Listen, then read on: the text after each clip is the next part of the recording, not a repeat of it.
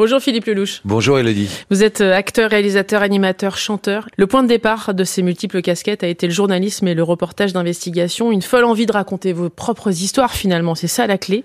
Et né, euh, même si, euh, si on regarde bien, ça a toujours fait partie de vous. Ensuite, il y a eu le One Man Show avec la création en parallèle de votre pièce Le jeu de la vérité. Aux côtés et avec Vanessa Demouy, cette pièce est sans aucun doute celle qui vous représente le plus encore aujourd'hui. Vous avez d'ores et déjà joué pour les plus grands, je vais en citer quelques-uns, Claude Lelouch, Olivier Dahan, Tony Marshall, plus récemment pour Philippe Lachaud. Vous êtes aujourd'hui euh, de retour euh, sur les planches, seul en scène, avec Standalone, d'une part en tournée dans toute la France, mais aussi euh, du 2 au 27 janvier 2024 au Théâtre de la Madeleine à Paris. Le seul en scène est donc une histoire de temps. Il faut du temps, il faut être prêt pour monter sur scène et être seul en scène. Là, plein de gens vous diront le contraire, parce que c'est souvent par là que les jeunes démarrent des carrières cinématographiques. Plus largement, Elodie, j'ai envie de vous dire que pour être un bon acteur, il faut avoir passé 45 ans, moi je pense. Il faut avoir vécu, en réalité, puisque quand on dit il faut rentrer dans le personnage, non, il faut faire rentrer le personnage en vous et aller chercher en vous ce qui ressemble au personnage qu'on vous demande de jouer. Donc moi, j'ai la faiblesse de penser que quand on a vécu, qu'on a été euh, minable, qu'on a été grand, qu'on a été amoureux, qu'on a souffert, qu'on a été dépressif, qu'on a été euphorique, tout ça,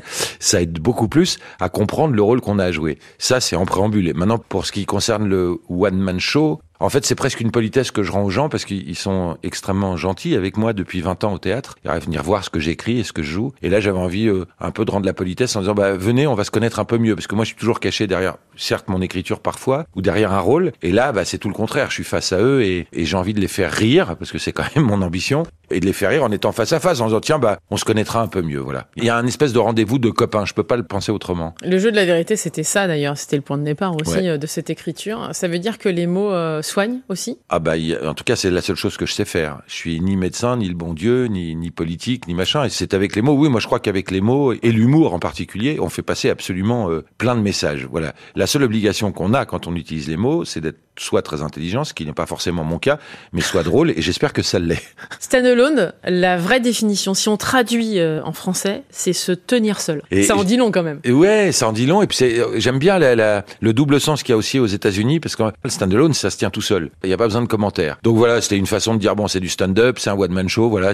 Je pense en plus que le titre, les gens s'en foutent complètement euh, dans un one-man show. C'est rare qu'on se souvienne du titre du mec qu'on a été voir. On se dit, tiens, j'ai été voir Gad Elmaleh, j'ai été voir Franck Dubos, j'ai été voir Philippe Lelouch. Ils disent pas j'ai été voir Standalone de Philippe Lelouch. En plus, ça fait un peu Vegas, quoi. Je me la raconte un peu. C'était la façon de se la raconter un peu. Je suis américain. Ça veut dire que la scène, justement, vous a procuré euh, ce que vous rêviez de faire enfant? Parce que c'est arrivé très tôt, finalement, dans votre vie, euh, Philippe Lelouch, de vouloir monter sur scène à travers votre père, qui pour vous euh, était sans doute l'un des plus grands héros de cinéma, même s'il ne l'était pas réellement. Bravo, ouais. C'est très juste ce que vous venez de dire. C'est mon frère qui avait dit ça un jour dans une interview. Il dit peut-être que Philippe et moi, on est acteurs parce que on a passé notre vie à regarder notre père comme un héros de cinéma, c'est possible. Avec euh, au passage une énorme bienveillance et un optimisme sans faille de ma mère. Donc c'est ce mélange des deux peut-être qui a fait ça, mais mais euh, oui c'était. si je suis tout à fait honnête, plus que euh, d'être acteur, je voulais être connu. Faut, c'est une maladie mentale, je pense, qui est arrivée assez jeune dans ma vie, qui était euh, l'amour du. J'en avais rien à foutre hein, de Molière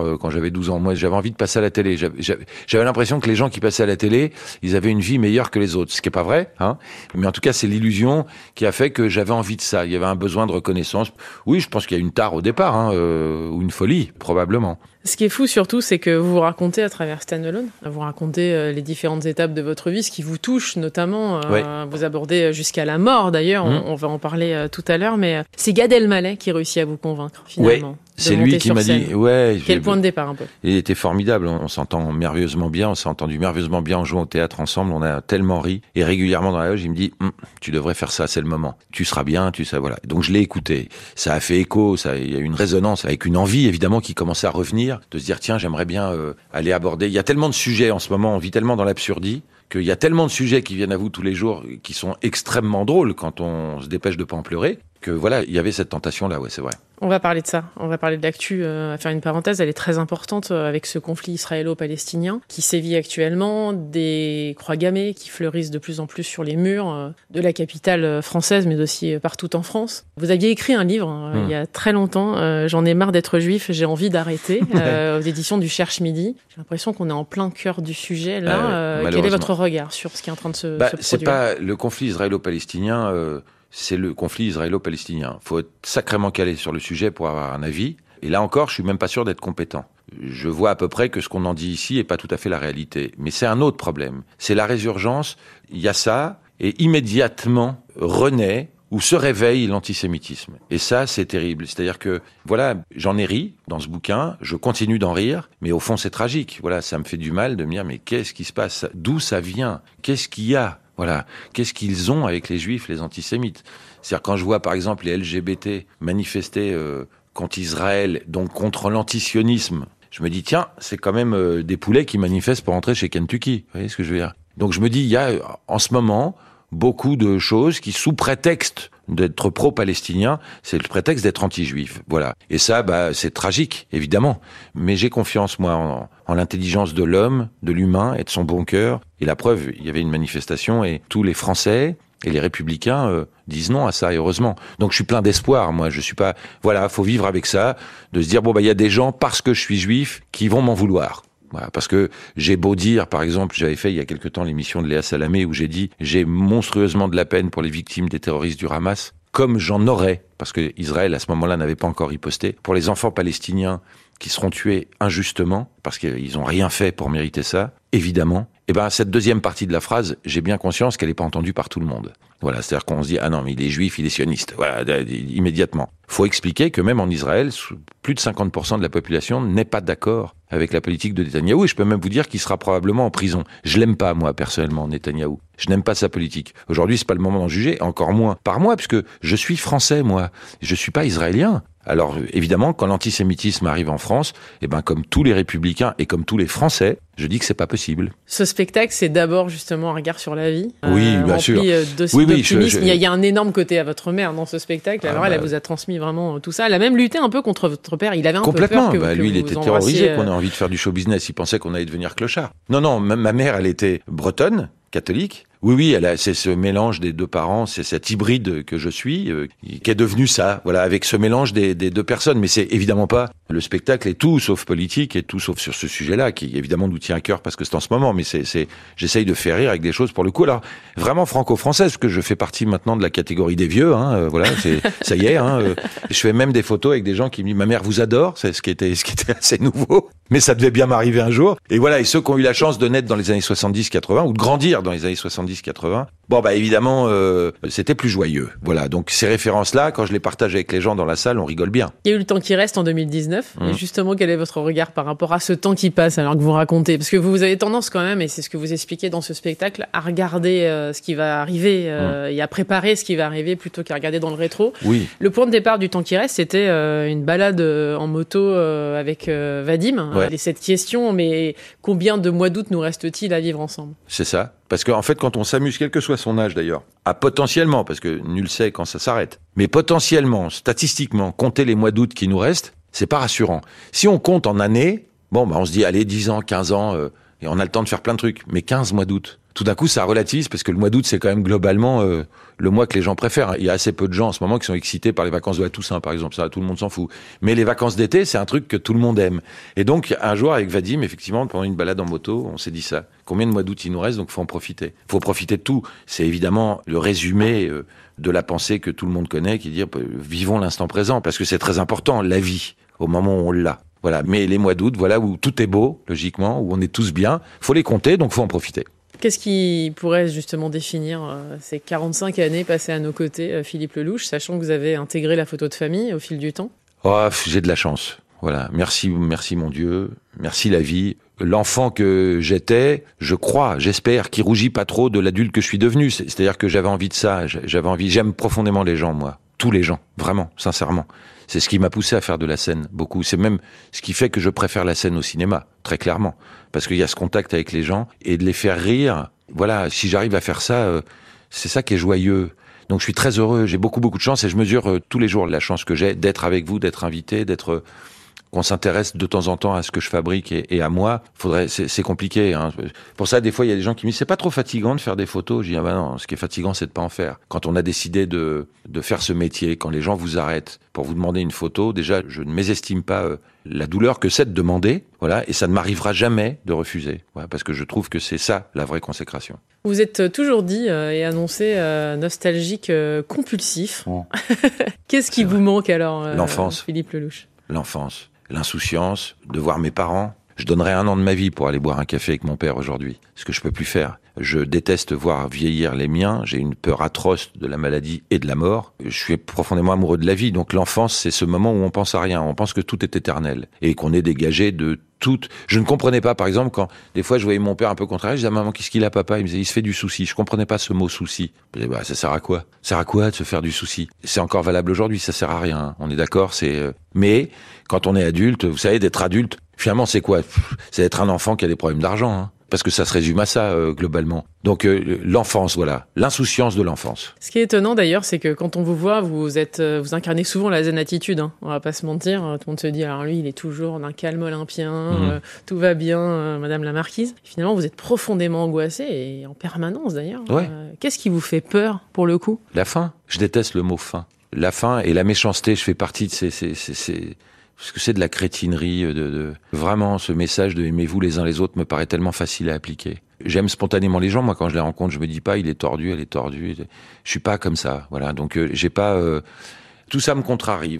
Par exemple, ce que, j'aime dans l'enfant, c'est qu'il dit les choses souvent. Il a le droit. Hein, les enfants antipathiques. Hein, mais les enfants, ça se parle très vite. Ça se dit très vite la vérité. Et euh, d'ailleurs, c'est pour ça qu'on adore plus que tout nos copains d'enfance, parce qu'ils nous ramènent à quelque chose de vrai. On a peur des gens avec qui on devient amis adultes, comme si c'était plus compliqué de devenir ami adulte. Mais c'est bien simple, parce qu'il n'y a pas de calcul. En fait, il faudrait écouter beaucoup plus notre cœur que nos têtes, parce que dans nos têtes, on a une calculatrice. Le cœur, il n'a pas de calculatrice. Voilà, quand la tête commence à réfléchir, c'est pas bon. Quand le cœur spontanément nous dit vas-y, c'est là qu'il faut écouter. Voilà. Et je pense qu'on écoute moins son cœur quand on est adulte. Bon, en tout cas, euh, ce spectacle euh, vous raconte vous. Là, il n'y a plus d'artifice, il n'y a plus de personnage pour vous Non. incarner, Non, pour dire vos mots. non. Est-ce que ça met les chocottes alors de se Oh livrer, là en tout cas de se mettre à nu? Ah ouais, ça met les chocottes. Pas de se mettre à nu parce que je l'avais décidé. Et puis de faire rire. Bah d'abord, on a peur qu'ils rient pas. Tous les soirs, moi, c'est mon angoisse. Me dire pourvu qu'ils aiment, pourvu. Et Vous puis êtes la- arrivé à Nantes d'ailleurs. Ouais. Préciser parce que vous avez eu le Ah oui, là, malheur de critiquer euh, euh, la maire de, de Paris. euh, Ouais, ouais. Ouais, j'attaque un la peu Anne mairesse de Paris. Et effectivement, dans la place, dans la, dans, dans la, dans la place, dans la salle, il y avait euh, son bras droit en fait. Ouais, Johanna vous êtes Roland. mal tombé. Ouais, ouais, je suis mal tombé. Mais c'est bien de mal tomber. Mais c'est ça le principe, c'est d'essayer de faire rire. En fait, même si vous faites rire avec un truc avec les gens, et que les gens sont pas d'accord avec le sujet avec lequel vous faites rire, faut toujours rappeler que c'est ça l'humour. On veut pas être blessant à aucun moment. Moi, à aucun moment, je fais une vanne, je veux faire du mal. Je fais une vanne. Si elle plaît pas, on passe à autre chose. Je me souviens de Philippe Cavrière, là, qui est un copain, qui a dit ça. C'était très drôle. Il y a une femme qui lui a écrit, mais tous les humoristes ont, ont vécu ça. Et elle lui dit, je vous aimais beaucoup, mais alors euh, la dernière fois vous avez fait une vanne sur Bar-le-Duc, et ça, alors euh, ça me plaît pas du tout. Voilà, il fait des vannes sur les handicapés, sur absolument tout, mais pas sur Bar-le-Duc. Voilà, bon.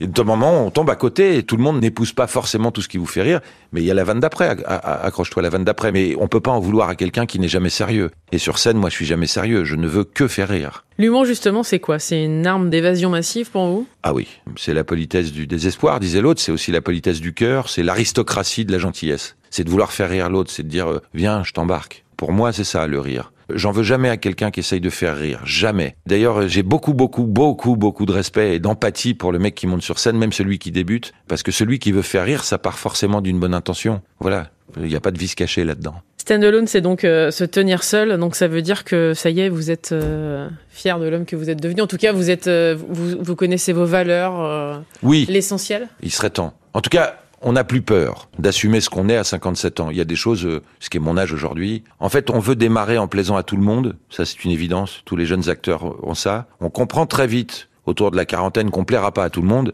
Et quand on passe les 50, on est fier de pas plaire à tout le monde, parce que celui à qui on plaît pas, en général, c'est celui qu'on n'aime pas trop non plus. Donc c'est pas très grave. Donc c'est le moment de s'assumer. Mais de toute façon, c'est long le chemin avant d'être un homme. Il est long. On n'est pas un homme à 20 ans, pas un homme à 30 ans. On est, c'est très compliqué. On fait cette belle intransigeance qu'on a à 20 ans. Il y a tellement de compromis qui viendront derrière. Voilà. Alors c'est peut-être euh, retrouver ces 20 ans en ce sens-là, c'est de dire, je vais quand même commencer à limiter les compromis. Donc ça, ça a lieu dans toute la France euh, en ce moment et vous serez du 2 au 27 janvier 2024 au théâtre de la Madeleine, votre théâtre, Ouais. celui de Guitry aussi, on va quand même le Surtout. préciser. Bah oui, en Ouais. plus, avec cette incarnation évidemment, il est toujours quelque part. euh, On comprend à quel point vous avez créé une famille dans tous les sens du terme dans ce métier-là d'ailleurs. Philippe Lelouch. Oui, mais ça part d'une démarche extrêmement égoïste. Je ne veux plus du tout travailler avec des connards. Voilà, c'est donc euh, ça part de ce principe-là. Je veux m'entourer que de gens que j'aime bien parce que c'est plus facile de travailler avec des gens qu'on aime bien et qui on a envie de partir en vacances. Quoi, c'est tellement plus sympa. voilà, et, ça m'est pas arrivé souvent, pour être tout à fait honnête. J'ai pas beaucoup travaillé avec des connards, mais ça m'est arrivé. Voilà. Et donc, euh, c'est trop douloureux, en fait, quand on a la chance de pouvoir initier ces projets, de la production à, à l'équipe technique et de se dire tiens j'ai envie d'être entouré que de gens que j'aime bien quoi parce que attention il y a l'artiste et puis il y a toute l'équipe autour moi c'est des gens auxquels je fais toujours très attention euh, parce que sans eux, j'y arriverais pas. Voilà, c'est aussi simple que ça. Donc chaque poste est important. Bah, vous savez ça, vous à la radio. Il y a nous, puis il y a ceux qui sont derrière la vitre. Si eux ils merdent, ça marche pas. Hein. On a beau avoir tout le talent du monde. Donc c'est une équipe tout ça. Et moi, euh, bah, dans mes équipes, j'ai envie de me retrouver avec des gens avec qui je vais me marrer. Hein. C'est pareil, c'est toujours la même idée, c'est de se dire tiens, on, va ricaner. Une journée sans ricaner, c'est une journée de perdu. Il y a rien de meilleur que de ricaner. Voilà. On va jouer au jeu de la vérité sur une question. Euh, si on devait définir Stan Alone, on, pourrait dire quoi alors? Ah, euh, bah. Venez parce qu'en sortant, j'espère que vous vous direz euh, tiens, j'ai un nouveau copain. Voilà. Merci infiniment Philippe d'être passé dans le monde Elodie sur France Info, donc en tournée dans toute la France et du 2 au 27 janvier prochain au théâtre de la Madeleine. Merci beaucoup. Merci Elodie, merci du fond du cœur.